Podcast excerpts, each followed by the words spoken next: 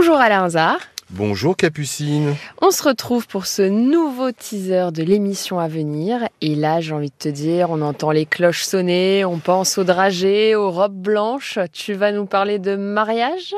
Oui, Capucine, et tu sais bien que c'est la formule pour le meilleur et pour le pire. Et là, on a trois mariés qui ont commencé par le pire et j'espère qu'elles auront le meilleur. Il y a d'abord Maëlys qui était passée par un traiteur en vue de son mariage en 2023. Quelques semaines après le versement, figure-toi que le traiteur, le devis, il le change au niveau des tarifs. Ok. Et donc, le tarif qu'elle a est quand même un peu plus conséquent. Elle ne peut pas régler euh, ce devis. Elle n'avait pas prévu de payer autant. Mhm. Donc, euh, bah, elle refuse euh, le traiteur et elle demande depuis son remboursement. Ça, c'est le premier cas. Deuxième cas de mariage, c'est Fadoua qui a fait confiance à un photographe pour immortaliser le plus beau jour de sa vie. Mais aujourd'hui, à un an après son mariage, le professionnel ne lui a toujours pas donné les photos, les vidéos du mariage. Elle ne serait pas la seule. Il y aurait 80 autres mariées Non. malheureuses qui n'ont pas l'album de photos, la vidéo, etc. Donc on va appeler ce drôle de photographe et nous avons également Ophélia qui s'est mariée, c'est une catastrophe puisqu'elle avait commandé une robe qu'elle a reçue un peu tard, elle l'a reçue tellement tard qu'elle a eu peur, elle en a commandé une autre, elle l'a reçue quasiment le lendemain du mariage. C'est pas vrai. Donc heureusement qu'elle a commandé, qu'elle a pris une autre robe et maintenant elle voudrait évidemment qu'on lui euh, rembourse cette première robe qui ne lui a pas servi. Et c'est, j'imagine, un peu galère pour qu'elle puisse se faire rembourser cette première robe. Il y en a pour 1150 euros. Euh, la boutique en face nous dit oui, mais elle a voulu qu'on lui envoie la robe. Elle voulait attendre au dernier moment. On devait l'envoyer effectivement par un point relais. On l'a envoyé six jours avant. Je pense quand même que quand tu envoies une robe de mariée six jours avant, tu dois la recevoir euh, bien deux jours ou trois jours au maximum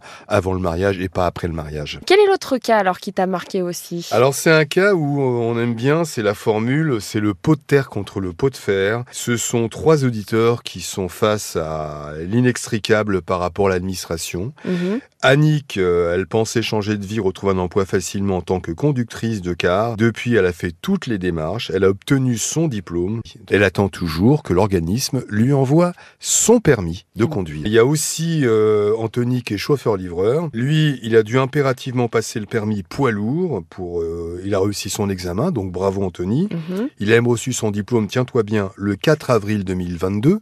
Donc c'est pas hier, c'est vraiment il y a plusieurs mois. Et depuis, malgré ses relances, l'administration ne lui envoie pas non plus son permis, donc il ne peut pas non plus travailler. Et le troisième cas, qui est aussi euh, face à un blocage de l'administration, c'est François Xavier. Alors lui, ça fait donc euh, un an qu'il ne travaille pas. Tout simplement, il attend, il tente depuis février 2021 de renouveler sa carte professionnelle depuis février 2021. Ça fait plus- quasiment plus de deux ans en fait. C'est une carte professionnelle de chauffeur VTC. Ça fait des mois et des mois qu'il relance l'organisme.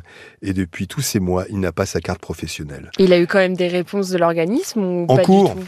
Ah oui. Mais eux, ils courent pas, ils attendent de travailler. Donc euh, là, on est vraiment le pot de terre contre le pot de fer. On va essayer de tout faire pour régler leurs problèmes. Merci Alain et je te dis à bientôt 9h sur RTL. À bientôt, Capucine.